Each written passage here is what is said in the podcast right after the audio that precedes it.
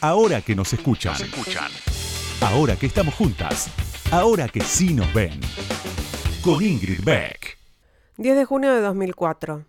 No fue sino hasta que H escuchó el golpe seco en el suelo que se percató de lo que había hecho.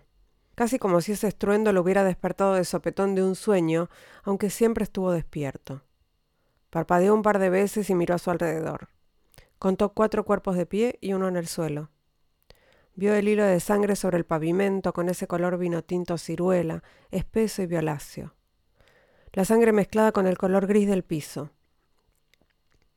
La sangre pasando sobre las piedritas y la suciedad de la calle. La sangre formando el cauce de un río seco. Se miró la mano, no porque le doliera, sino para chequear que estaba entero, que sus extremidades seguían ahí. Entonces vio sus nudillos que empezaban a hincharse enrojecidos y con sangre. No supo de dónde venía, de quién era, si era suya o ajena. Abrió la mano y volvió a cerrarla. Levantó la cara, miró el cuerpo en el suelo y a los que estaban parados. Sus caras, todavía desencajadas, como llenas hambrientas, empezaban a confundirse entre la adrenalina y la preocupación. Todos miraron el cuerpo en el piso sin acercarse, sin mirar si estaba bien, si respiraba. Con babas en la boca, todavía desbocados, permanecían inconscientes. El episodio transcurría en cámara lenta y H no podía calcular el tiempo. Habían pasado segundos, pero en su mente los hechos eran una nebulosa incomprensible. Estaban suspendidos como partículas minúsculas que flotan en el aire. H volvió a mirarse la mano, vio sus caras y recapituló que el último golpe, el que había sido culpable del desplome de su contrincante, lo había propinado él. Mientras trataba de poner en orden los sucesos en su memoria, uno de los muchachos lo agarró por la espalda.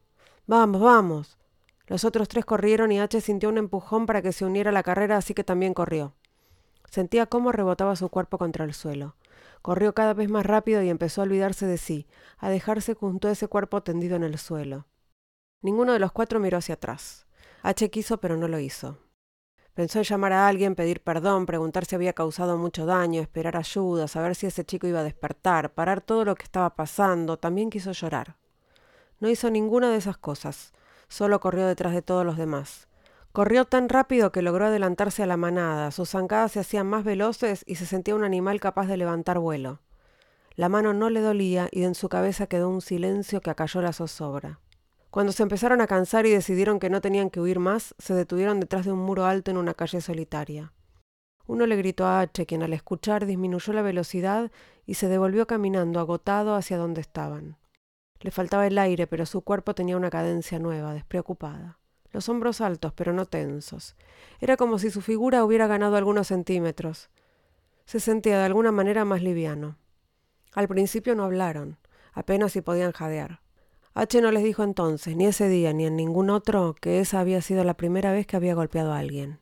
Y que ese, Juani, quien ahora yacía inconsciente sobre un charco de su propia sangre, sin siquiera poder preguntarse por qué había sido esa su suerte, era su gran amigo desde la infancia, en su colegio anterior el vecino de la casa en la que él había vivido hasta hacía apenas un año.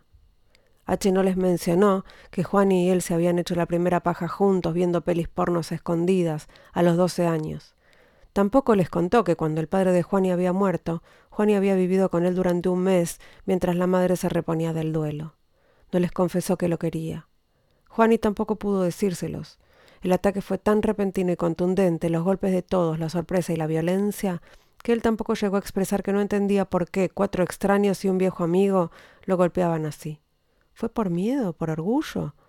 ¿Por vergüenza que H mantuvo eso como secreto? Ya no importaba. No llegó a confesarlo en ese momento e ignoraba que no llegaría a contarlo nunca.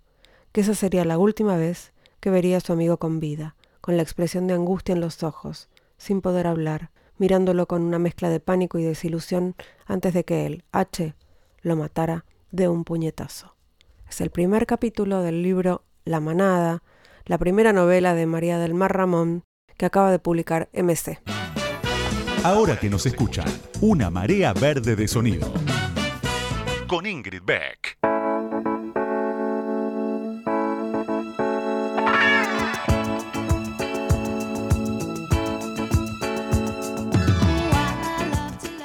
Buenas noches, buenas noches, bienvenidos, bienvenidas, bienvenides a este nuevo episodio. ¿A este qué? Señora, ¿de qué habla? Este nuevo episodio, así se dice, este nuevo episodio de ahora que nos escuchan. Me voy a permitir estos errores, ¿qué va a hacer? Nadie es perfecto, ¿no? Bueno, no se sospechaban que yo tampoco era perfecta. Se los acabo de confirmar. Si alguno tenía o alguna la sospecha de que yo era la perfección, bueno, no, no, no, tengo mis errores. Eh, esto pasa en radio, pasa cuando uno habla y pasa en el micrófono también. Eh, este es un día importante no hoy en particular, pero esta semana en particular estoy contenta y, me emociona mucho ver a, nuestros pañuelos verdes eh, flamear ahí en, Colombia eh, con nuestras compañeras eh, festejando que la Corte Constitucional falló a favor de que de despenalizar el aborto desde hasta la semana 24 de gestación. Es muy importante y además exhortó al Congreso a que lo convierta en ley. Así que otro, otro triunfo del movimiento feminista en el mundo y otra emoción para compartir. Y, bueno, estas alegrías me parece que las tenemos que, compartir, ¿no? Porque hay tanto bajón dando vueltas que cuando hay una buena, mejor ponerse contentas. Así que, bueno, podemos decir que América Latina va a ser toda feminista. Me encanta esa consigna. Eh, dicho esto, celebrado esto, les cuento que hoy tenemos una entrevistada que acaba de estrenar una película como protagonista, la película Noche Americana, que fue modelo, que es una actriz importante, que vive en Uruguay y que se llama Florencia Rashi. Ahora, enseguida, aquí en Ahora que nos escuchan en Radio con Vos. Ahora que nos escuchan, ahora que vos me escuchás, te cuento algo más sobre la invitada de hoy. Ahí va.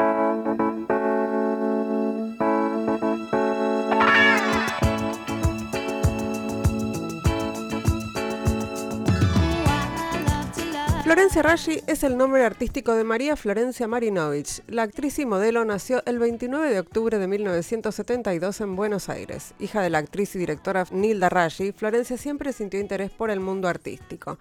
Mientras cursaba la secundaria comenzó su carrera como modelo y a los 23 años dejó las pasarelas para dedicarse a la actuación. Estudió con Julio Chávez, Raúl Serrano, Cristina Moreira y su primera participación fue en la serie televisiva Poliladron, después coprotagonizó la tira Carola Cassini y así llegó su primer protagónico en la novela Milady. También actuó en Primicias, Tiempo Final, Mujeres Asesinas, Mujeres de Nadie, bueno, una larguísima lista. Trabajó en cine, en películas como Causa Efecto, La Antena, Cómplices del Silencio, Mala, y su primer protagónico en la pantalla grande es Noche Americana, que se estrenó el jueves pasado aquí en, en la Argentina.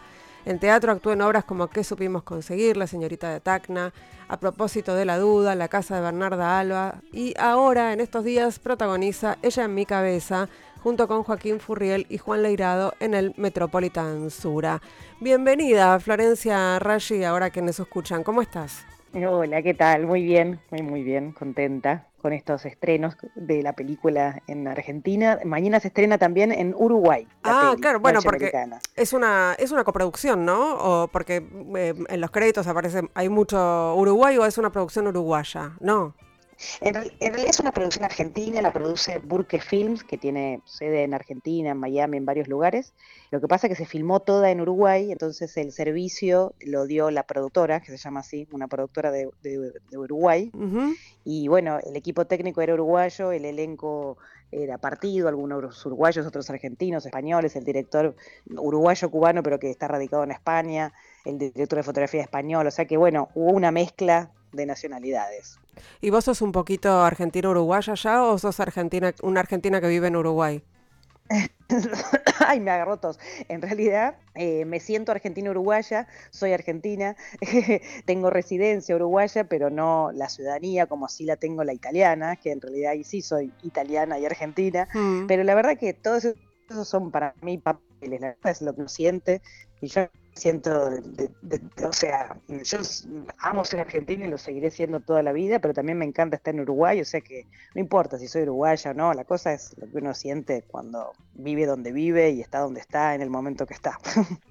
Eh, Florencia, tengo para, para arrancar, eh, me gustaría compartir con vos el tráiler de Noche Americana y después nos metemos a charlar un poquito sobre, sobre la película. Dale, buenísimo.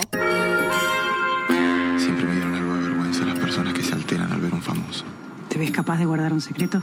Sí, claro. Pero ahí estaba yo, sintiendo ese mismo impulso. Buonasera. Un impulso que no tenía idea que existía en mí. Bourbon avete? Whisky americano. Certo, americano tutto stanotte. Perdón, ¿vas a bajar a comer? Muy bien. Es increíble estar acá contigo. Vas a tener algo que contarle a tus amigos. Y se te ocurra pedirme una foto. Ciao, Michael. Michelle, te hackearon el celular. Estoy buscando a mi mamá. Sabes que puede complicarse, ¿no? No me digas. ¿Quién va a arreglar todo esto si esos archivos llegan a las redes? Nada de eso tiene que pasar. ¿Cómo es la cosa? ¿Uno se levanta a la veterana famosa mientras otro le roba la información del celular? ¿Todo en orden, linda? ¿Contamos con vos? Ustedes están totalmente locos. En esos archivos está mi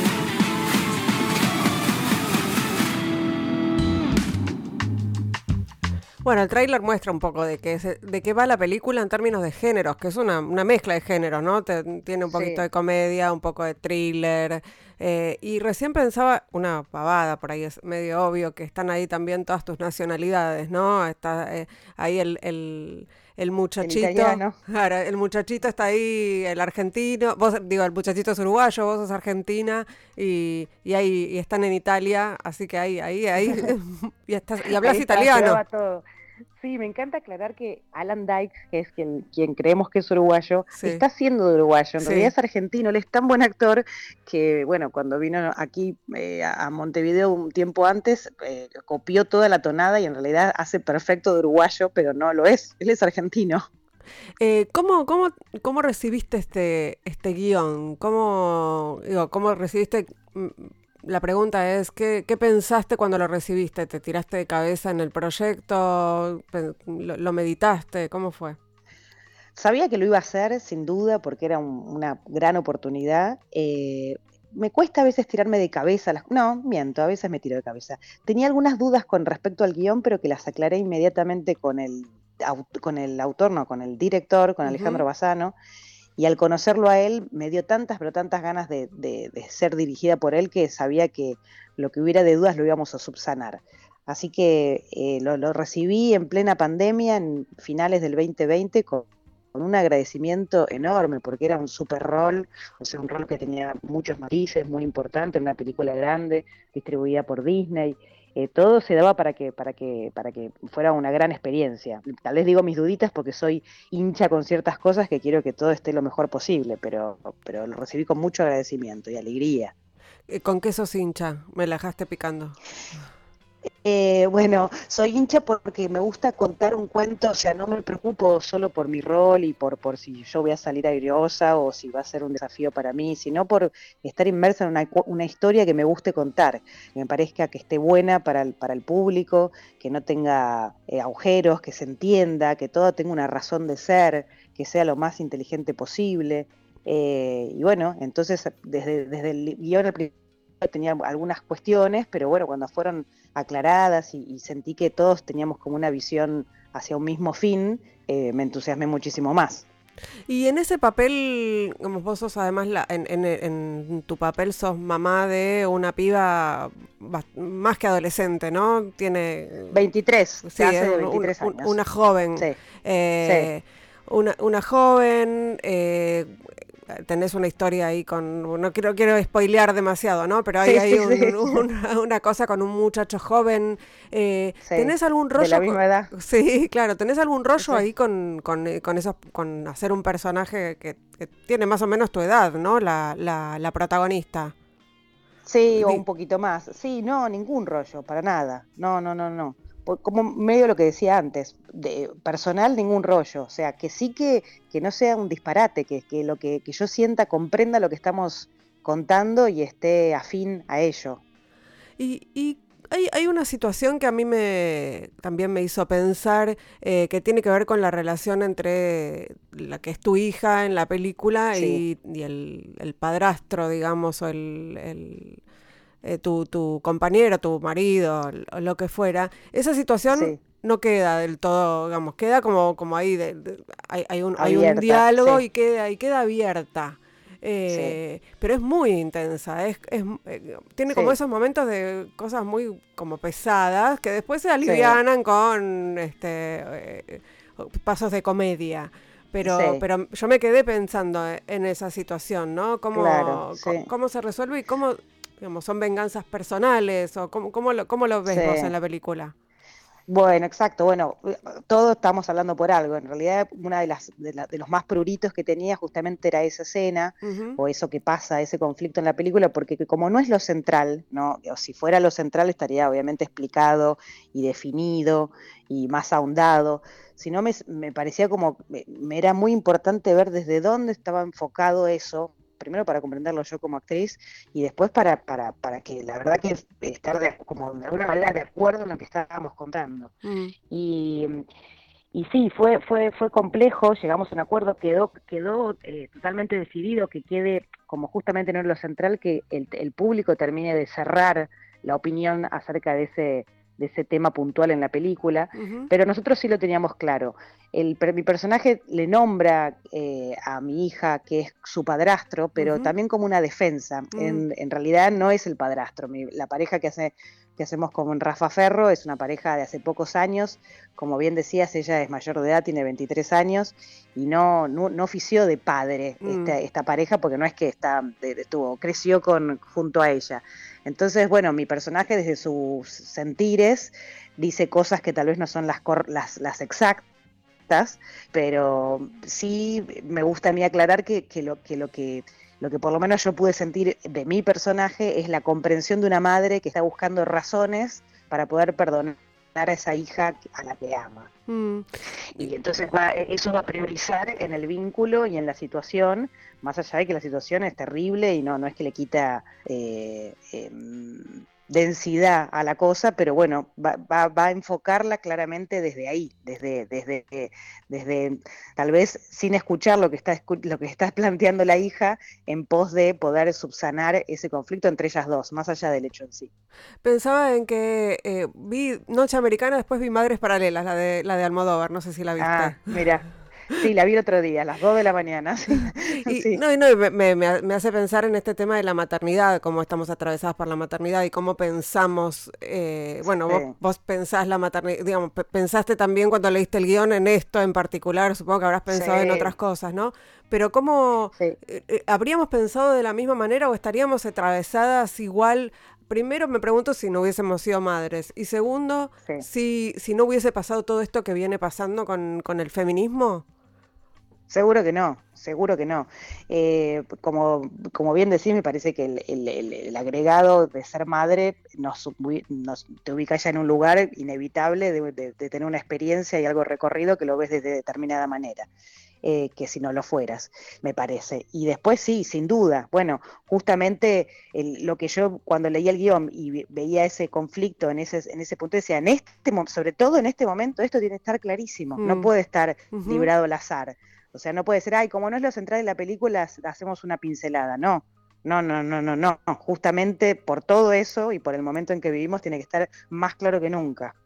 Eh, Florencia, estamos hablando con Florencia Raggi aquí en Ahora que nos escuchan. ¿Está bien Florencia Raggi o, o cómo está bien Raggi? Sé que todo el mundo dice Sí, sí, pero por ahí en italiano se dice distinto. en realidad se, se diría Raggi. Raggi. Nadie lo dice y yo tampoco. Raggi, con los dos G. Pero sí, es Florencia Raggi. Soy Florencia Raggi. Sí, Eh, apellido de mi padre y que mi madre ha utilizado. En realidad mi mamá es Marinovich, pero se cambió ella su apellido por el de mi papá. Ah, entonces hay que, hay que arreglar esa biografía de Wikipedia que tiene como tu, como tu apellido de origen el de tu mamá y en realidad no, estás usando el de No. tu viejo. Ah, dice eso en Wikipedia. Sí, no, sí. señor Wikipedia, está equivocado. No, no, mi, mi apellido es el de mi papá, que, o sea, el que me han puesto es el de mi papá, que es Rashi, y mi mamá es Nilda Marinovich, que ese es el apellido de su papá, Sí. croata, y que por comodidad, en, bueno, o elección, hay, a- a- a- en ciertas, en lo artístico, se ha quitado el Rash, el Marinovich y utiliza el Rashi, que es el de su actual marido. Estamos hablando entonces con Florencia Raggi, aquí en Ahora que nos escuchan en Radio con Vos. Vamos a escuchar un temazo, vamos a escuchar Woman por Sí. Cat Power y Lana del Rey. Y enseguida seguimos charlando, no se vayan.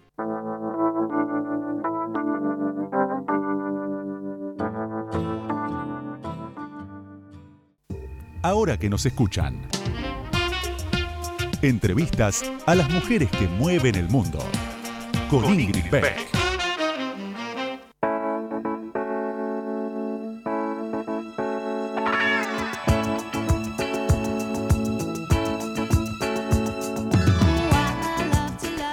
Segundo bloque de ahora que nos escuchan, estamos charlando con la actriz Florencia Raggi, que acaba de estrenar eh, la semana pasada Noche Americana, que en la Argentina y ahora en breve en Uruguay, que está haciendo también en el Metropolitan Sur a ella en mi cabeza.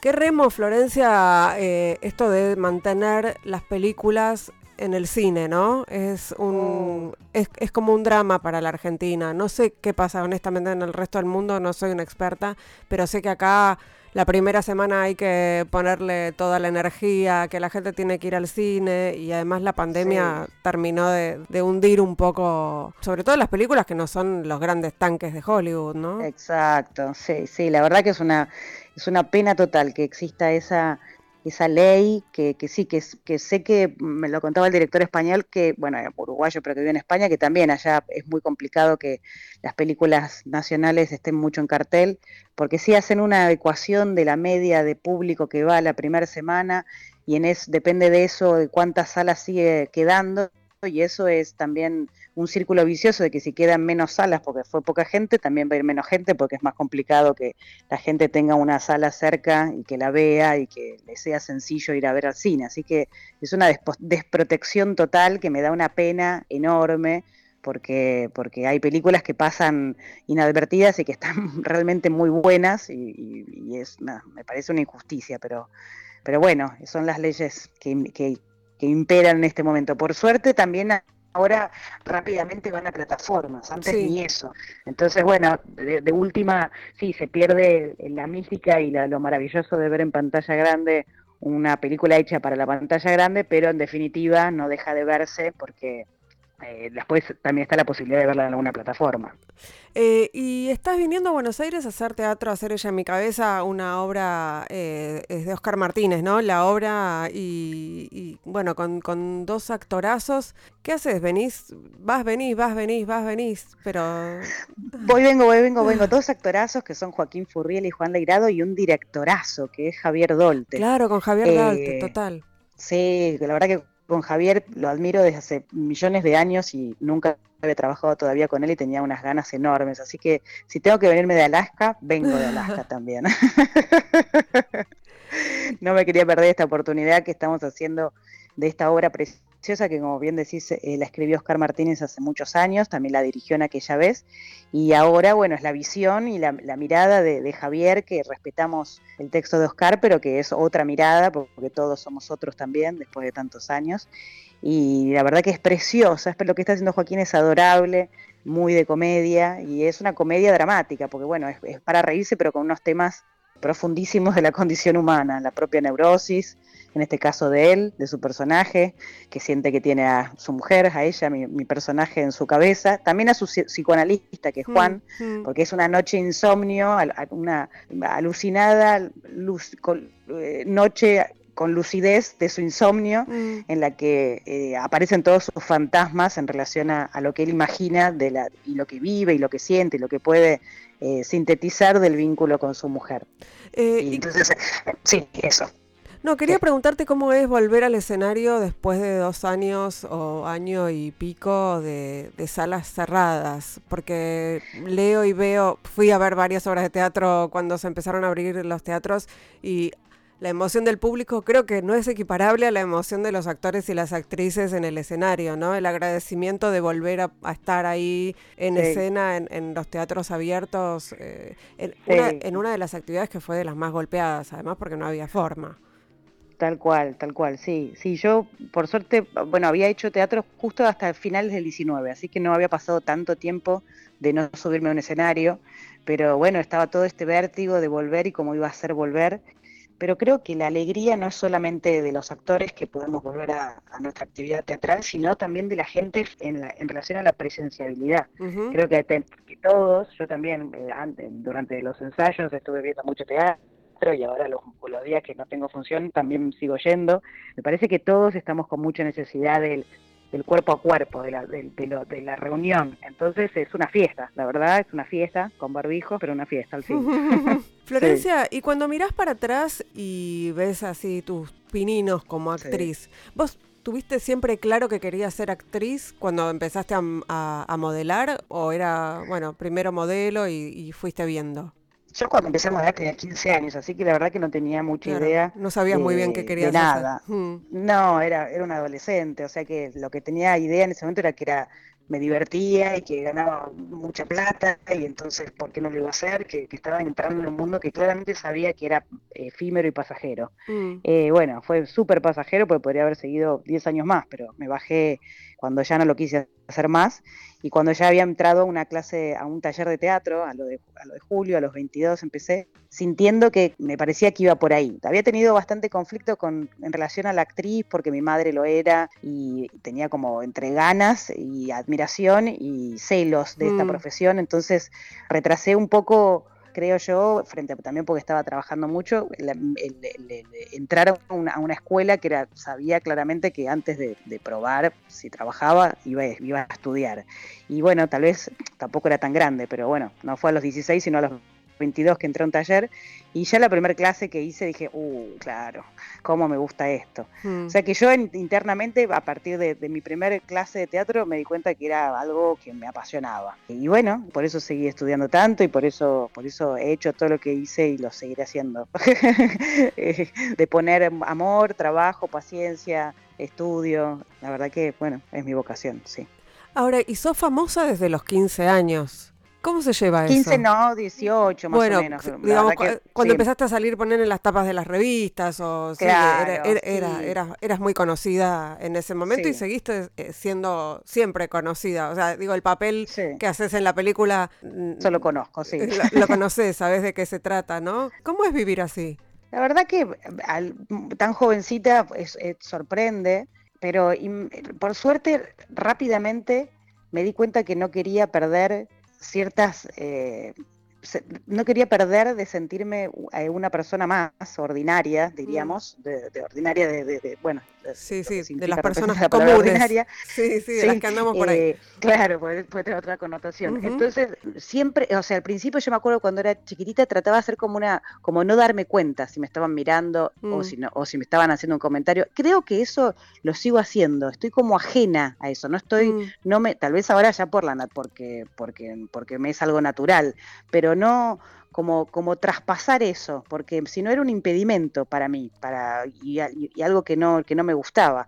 Entonces, la verdad que siempre, siempre lo viví así porque, porque me gusta mucho más. O sea, si alguna vez sentí, qué sé yo, tal vez en una de esas cuando empecé a estar con Nicolás, que creció ahí un poco mucho de golpes la, Mm. le- le- lo, lo conocida sin, sin darme cuenta, me daba cuenta de lo incómodo que era. Entonces traté siempre de sortearle la vuelta como pa- para, poder seguir sintiendo que puedo caminar por la calle como quiero, sentarme en un bar a mirar la gente pasar, o sea, hacer todas las cosas que, que, que, que, que- hace la gente que no, que, tal vez que, que no es diva como en realidad es el personaje de la película, Mm. que, que igual tampoco se oculta tanto, pero, pero sí está con, con, este, con este asedio, sobre todo al principio, porque en realidad también le pasa algo. Claro. Pero que no tiene sé, que ganas, ella- ¿no? De, de que, de que la, de que la jodan. No sé, no tiene ganas de que la jodan, pero después vemos a lo largo en algunas partes de la película que eso es algo que disfruta y de lo cual depende y que le da un valor. Eh, yo tengo la sensación de que, o sea, el valor justo, ¿no? No es que lo menosprecio, pero no, como sé que tiene sus pros y sus contras, bueno, trato de lo- los contras de, de- subsanarlos lo más, mm, lo mejor posible y los pros, bueno, algunos disfrutarlos, para algo están. Y por ejemplo la belleza física, ¿no? La, la- lo que la belleza, lo que hoy habla, cuando hoy hablamos de belleza hegemónica, eh, Sí. co- ¿cómo, cómo lo, alguna vez te, te viste a vos misma así? ¿Fuiste consciente o ahora lo, lo, lo ves en retrospectiva? ¿Cómo lo ves con tu hija, por ejemplo? La verdad que, bueno, el- el- el- tener una actividad que lo que es, eh, o sea, lo que pasa, lo que lo, lo más lo que está ahí, en el- lo, lo más importante y, en lo que se basa es la, la estética, como el trabajo de modelo tan chica, Mm, no es sencillo. Mm. No, no, no, no, no, no me parece muy, muy copado, la verdad, porque todo gira en torno a eso. Entonces hay que tener una, una cabecita muy sana, como Mm. justamente para trascender eso y para ver que es algo que es parte del oficio y que no te lo llevas puesto y que no te lo compras y que más siendo tan joven. Entonces, la verdad que eso eh, hubo un, un, trabajo para, para no quedarme pegada con respecto a eso y bueno, y también me parece que algo propio de mí, que por algo también no quise seguir haciéndolo mucho más, porque me parecía como algo bastante efímero y, que me quedaba cortito de que, de que eso fuera lo importante. Eh, entonces, una de esas, eso me formó, no lo sé, para, para, para darme cuenta, a veces las situaciones si no las, si no las viviste, las podés fantasear y crees que actuarías de una determinada manera, pero en realidad lo sabes realmente cuando lo viviste y lo experimentaste. Entonces, bueno, haberlo experimentado también me demostró que para mí eso no, no es, o sea, me encanta la belleza y la estética, pero, pero va por otro lado. Y hmm. creo que de hecho también lo estoy, lo sigo haciendo porque no he construido mi carrera desde ahí, no la construyo desde ahí, no quiero renegar de quién uno es, porque uno es como es en, estas épocas y en las que sea, pero el, valor que yo le doy a lo estético también es algo, algo bastante diferente a lo que yo veo en general, porque, hmm. qué sé yo, no sé, para poner algo concreto, eh, tengo 49 años y nunca me pinché la cara, que es bastante raro en, estos, en estas épocas, o sea que me parece que tengo también una aceptación o una elección al paso del tiempo y a, y a, la, y a que se vea de, me recontracuido y me encantaría no tener arrugas, no es que estoy haciendo apología de eso, pero trato de, ponerle un valor eh, muy personal, no el hegemónico. Eh, hablamos de maternidad, recién te pregunté cómo cómo veías eh, esto de la, de la belleza en relación con tu hija y quería que escucháramos juntos una canción, a ver qué te parece, a ver si te gusta.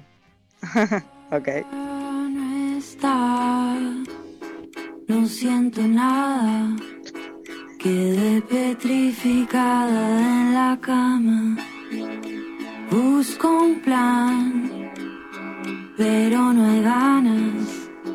Emborracharme perdió la gracia. Aleatoriamente un día te conocí. Bueno, la reconoces, ¿no? Oh, sí, me emociona. Eh, la verdad que la admiro mucho. Sí, es mi hija cantando una canción que ella creó la letra, todo, eh, la música. Y sí, la adoro, me encanta, la admiro. Y si hablamos y, relacionamos con lo que veníamos diciendo antes, por suerte, yo veo que en general los jóvenes, eh, no serán todos obvio, pero en este caso mi hija sí, están ajenos a esto, mm. o de, lo que hablábamos antes de la belleza, o de algo que es un parámetro Em, unificado, sino que están más mucho más personales, mucho más libres, lo veo yo, en relación a tal vez mi época a esa edad. Eh, y lo admiro un montón, sí. Nos vamos escuchando Petrificada por Renata Repeto eh, y ya volvemos. Ya seguimos charlando con Florencia Raggi. No se vayan. Estamos aquí en Radio con Vos en Ahora que nos escuchan. Ya no está no siento nada. Quedé petrificada en la cama. Busco un plan, pero no hay ganas. Emborracharme hoy perdió la gracia. Aleatoriamente un día te conocí, viniste a mí. Esperaba tu visita sin ningún fin, solamente compartir.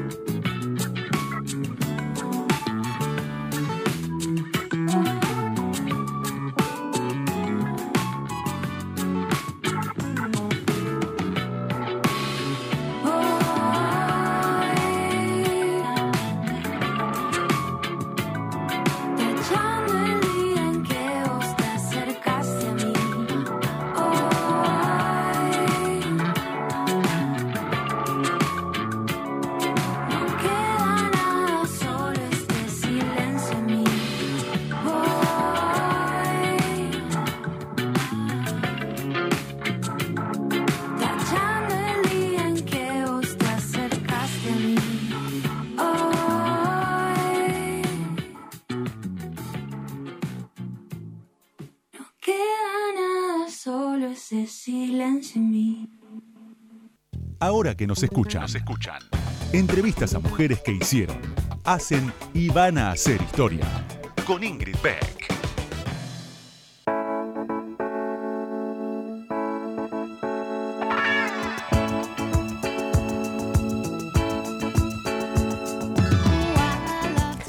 Tercer bloque de ahora que nos escuchan, estamos charlando con la actriz Florencia Raggi, que acaba de estrenar Noche Americana, la película, eh, en, en los cines y que está haciendo ella en mi cabeza en el Metropolitan acá en Buenos Aires, que se la pasa viajando de, de Uruguay a la Argentina, de la Argentina a Uruguay. Nos fuimos del bloque anterior escuchando a, a Renata Repeto y leía una, una entrevista que te hicieron, Florencia, en donde te decía, la- una colega te decía, bueno, eh, ¿cómo nos enseñan los hijos, las hijas? Hablando de, de- también de los, de los cambios de estos tiempos, ¿no? De cómo...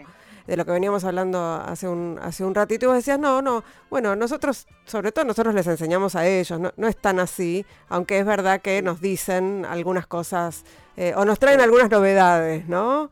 Eh, sí. ¿Cómo, cómo es ese vínculo? Porque es, es novedoso también, eh, son novedosos estos vínculos que hay ahora con los hijos y con las hijas, en donde nosotras tenemos mucho para transmitir, pero también ellas tienen mucho para decir sobre Sí. nosotras.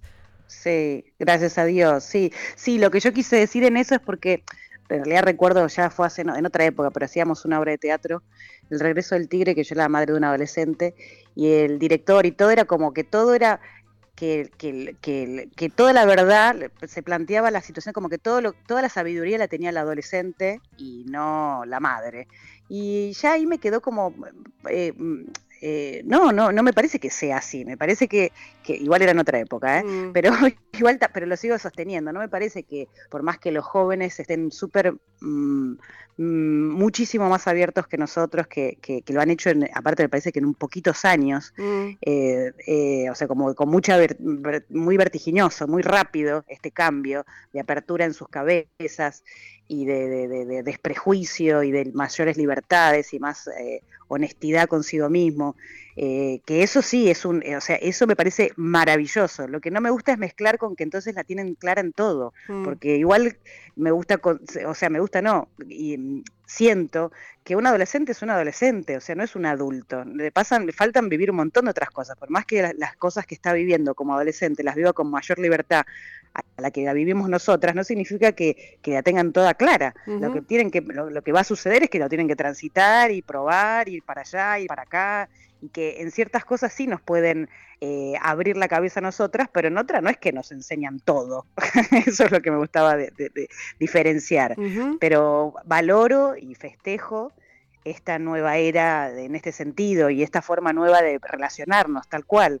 Yo igual tuve padres de los cuales también me escuchaban mucho y me respetaron, pero sí, sin duda siento que, que, que cambió el vínculo, tampoco podemos generalizarlo todo, ¿no? Pero que se está afianzando un cambio de muchísimo más respeto hacia, hacia, hacia nuestros hijos y, y de más paridad en ese sentido de poder, ah, bueno, yo también, vos también me podés enseñar algo, eh, no porque yo sea el adulto, las cosas son de mi manera y a mi manera y te guste o no te guste. Eso me parece fantástico. Eh, Florencia, no sé si lo notaste, pero este es un programa feminista y Sí. tenemos un, un audio en el que vos en la mesa de Mirta hablas de, de tu hermana y de un aborto clandestino. Me gustaría compartir con vos para hablar un poquito de esto, de los cambios que estamos viviendo eh, las mujeres y cómo, cómo nos atraviesan en, en todos los sentidos, que es algo que igual venimos hablando en todo el programa, pero bueno, un poquito Sí. más eh, enfáticamente. Perfecto. Mi hermana, porque no había ley del aborto, casi se muere. Ella rompió bolsa hace muchos años, un embarazo, y en la clínica obviamente no le dieron la opción de interrumpir ese embarazo, corriendo riesgo su vida y el feto que estaba formándose. No pudo ella decidir. Siguió con el embarazo y a las semanas fue a trabajo de parto. El feto había fallecido y ella tuvo una septicemia, o sea, una sí, eh, generalizada, no veía, solamente le funcionaba el corazón, la tenían que idealizar, o sea, estuvo muy, muy mal y muy en, en terapia intensiva. Tenía otro, mi sobrino, otro, otro hijo que podía quedar huérfano y en realidad zafó porque tenía que hacer más cosas en esta vida. Venían los del Incucay, nos decían que nos despidiéramos, estuvo mucho tiempo muy muy mal y bueno, ahora se recuperó y zafó de esto, pero si no ella hubiera fallecido. Obviamente también está a favor de la ley del aborto para que cada uno sea dueño de, sus, de su cuerpo y de sus decisiones y de su medianamente de su destino. Mientras lo, recordaba, Florencia, esto que habías contado, pensaba qué importante que fue, sobre todo en 2018, eh, que las voces de las personas más conocidas eh, salieran a, bancar eh, mm. la, legalización del aborto, porque era, por más que en ese momento fracasó, era, fue abrir una puerta, sacar del closet, digamos, un tema que estaba totalmente metido y que, digamos, fue, fue, hubo, hubo una legalización de hecho cultural, ¿no? A partir de entonces era, era una cuestión de que más temprano que tarde eh, la cosa iba, iba a avanzar. Eh, era, ¿Eras vos consciente en ese momento de que, de que era, eran, eran importantes eh, las voces como la tuya públicamente? Sí, yo creo que sí, sí, sí, sí, sí, por eso lo conté y lo compartí.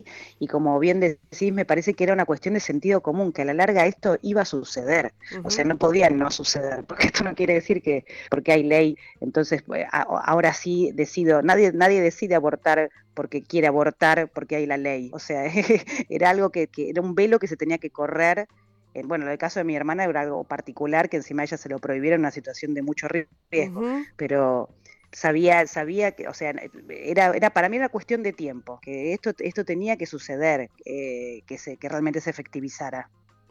¿Y, y cómo es eh, en términos de, del, del, trabajo digo, tuyo como actriz, eh, te, entiendo que te preocupan estos temas porque lo hablamos al principio en relación con la película, eh, pero te, eh, te, sentís parada en otro lugar a la hora de pensar eso, de evaluar un proyecto, de, un, de pensar un papel.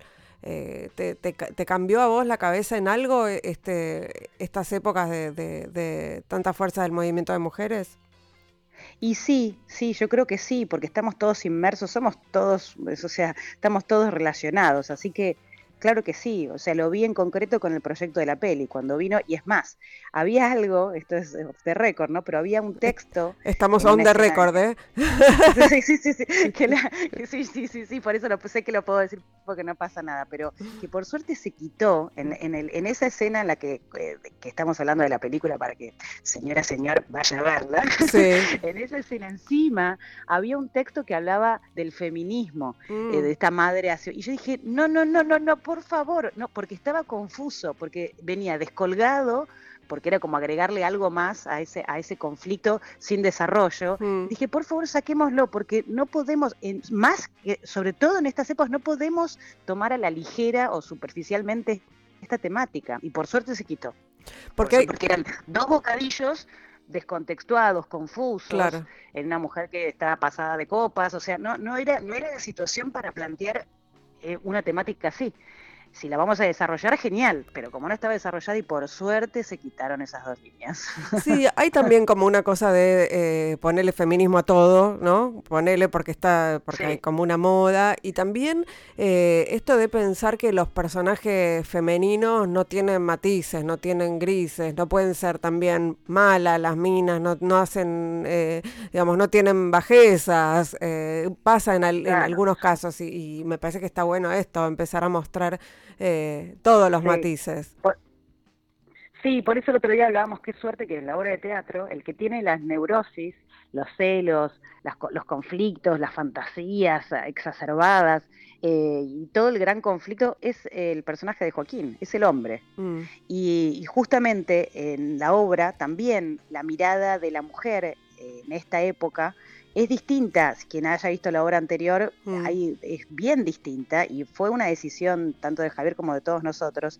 Mi rol ahí no es de alguien que, que o sea, es, es, totalmente distinto. Es una mujer empoderada que tiene las cosas sumamente más claras, que está ajena a este, a esta, este rollo que se está haciendo el marido, al cual ama y le tiene paciencia mm. y lo va a querer comprender, pero claramente se, se nota que, que lo mostramos desde toda, toda la apuesta, que, que, pero no por, por, por, por ponerla por arriba de él, sino para modificar algo que estaba hace muchos años atrás estaba visto desde otra manera Claro. y estaba naturalizado así y ahora no, no, no está más naturalizado así por suerte. Entonces nosotros eh, adrede también lo subrayamos.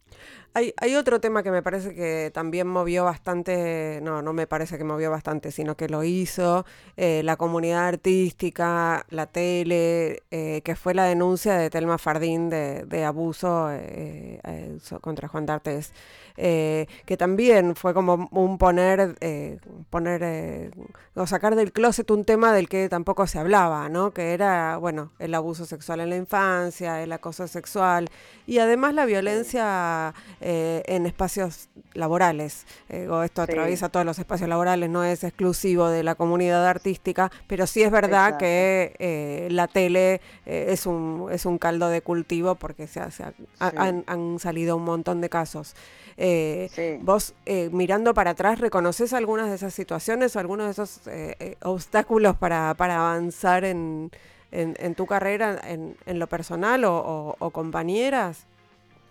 Por suerte no, en mi caso particular no siento que, no, no, siento, no, no he tenido situaciones, siguen, o sea, cuando contabas todo esto también me acordaba de, de otros casos de, de varones que también contaron, me parece que es algo que está también sucediendo mundialmente, que estamos Sí. tan, tanto más libres para, para exponer las situaciones de injusticia y poder de- eh, plantearlas y hablarlas con, con mayor... eh, exposición, que me parece que es un movimiento que no solo, no solo lo tenemos nosotros, sino que es algo que está pasando como sociedad mundial y que lo, y que lo, y que lo, lo- lo valoro muchísimo.